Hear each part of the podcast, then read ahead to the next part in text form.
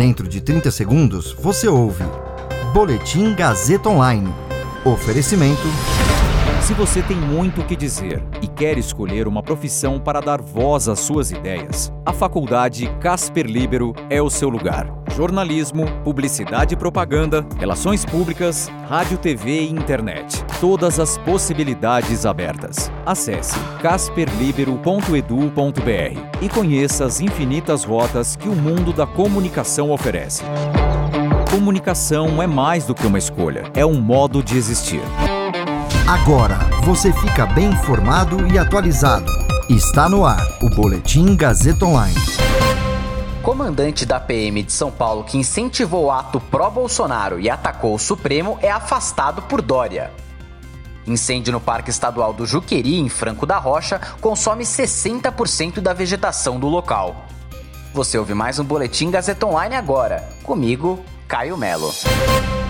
Após fazer postagens em uma rede social em defesa de protesto a favor do presidente Jair Bolsonaro, Alexander Lacerda, comandante da Polícia Militar, foi afastado por indisciplina pelo governador de São Paulo, João Dória. De acordo com uma reportagem do Estado de São Paulo, Alexander convocou militantes e atacou o Supremo Tribunal Federal nessas publicações. O regulamento da Corporação da Polícia Militar proíbe policiais de participarem ou promoverem atos político-partidários.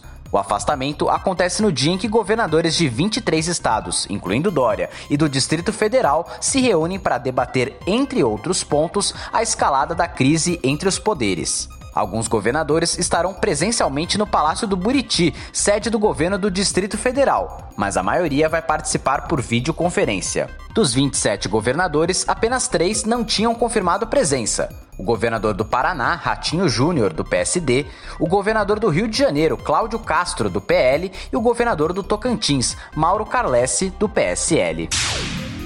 Hoje pela manhã, o Corpo de Bombeiros continuava combatendo um incêndio de grandes proporções no Parque Estadual do Juqueri, em Franco da Rocha, na Grande São Paulo. A prefeitura informou que o incêndio foi provocado pela queda de um balão por volta das 9 da manhã de ontem. O parque chegou a ter ao menos três focos de incêndio. Segundo Valkyria Zanchini, tenente do Corpo de Bombeiros, mais de 1.200 hectares, ou seja, 60% da vegetação, já tinha sido queimada. Além dos bombeiros, a Defesa Civil e brigadistas voluntários estão no local para combater as chamas, mas o relevo do parque e o vento forte dificultam os trabalhos. O helicóptero Águia da Polícia Militar também foi acionado para o atendimento. De acordo com o Centro de Gerenciamento de Emergências da Prefeitura de São Paulo, as cinzas do incêndio no Parque Estadual foram transportadas pelo vento para a capital paulista. Moradores de diversas regiões relataram uma chuva de foligem.